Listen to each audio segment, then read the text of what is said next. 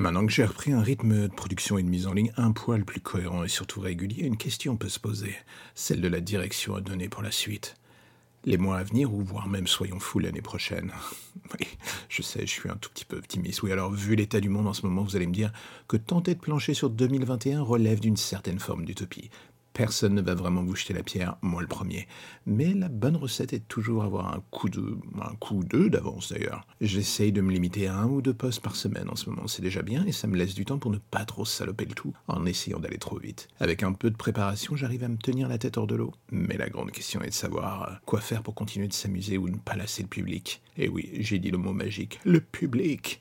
Le choix actuel de l'épisodique a ses contraintes. La plus majeure est que l'on ne peut pas prendre la chose en route. Mais euh, ça, c'est logique et normal. À minima, il faut reprendre à zéro et le risque est que certaines personnes, du coup, abandonnent en route. Je ne suis pas Netflix et je ne sais pas si un seul des auditeurs de ce podcast euh, qui écoute, euh, que ce soit en semaine, en week-end, dans sa chambre, seul, sous sa couette, aura bingé l'intégralité du show d'un coup. Hmm, ça m'étonnerait. Mais bon, on ne sait jamais. Bonne question. Et pourtant, j'essaye de faire en sorte que cela soit possible du fait du format court. Mais bon, long débat, on ne va pas commencer. Au moment où j'enregistre ce petit podcast, il est presque midi et demi et je commence à avoir faim. Alors on va essayer d'être un peu sincère, un peu synthétique. Voilà, c'est le mot. Pas sincère. Pourquoi tu dis sincère, Nico? Ça n'a aucun sens. Mais bon, ce n'est pas grave. Euh, comme je disais, long débat, on ne sait jamais vraiment ce que l'on veut et on ne sait jamais vraiment ce que le public veut. Surtout, c'est ça le plus frustrant. Du coup, oui, je joue la carte du jusque boutiste et reste pour l'instant sur mon idée d'épisode à la suite. Advienne que pourra, comme on dit. Mais cela ne m'empêche pas pour autant en parallèle de bosser sur des idées de one-shot un peu différentes. Quand je regarde, c'est plus digeste pour le nouvel arrivant, je m'en rends compte.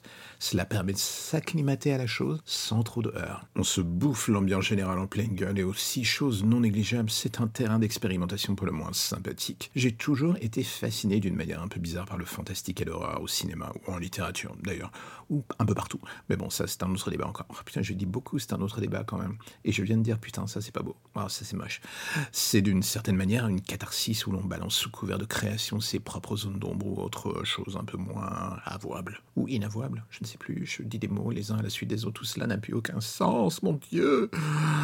Oui, je suis fatigué. Nous sommes dimanche. Je sais, je le répète encore une fois. Mais bon, il faut que ça rentre. Mais du coup, pour revenir à notre sujet principal, j'ai toujours dit d'une certaine manière que les auteurs de livres d'horreur ou polar étaient des tarés qui avaient juste su canaliser leur part d'ombre pour la transformer en carburant créatif et non pas en année de tôle. Et là, j'entends déjà ceux qui se disent Euh, ok, il est un peu chelou en fait, ce mec. C'est pas faux. Mais je ne l'ai jamais caché non plus et ce podcast était l'image de ce mood, dirons-nous.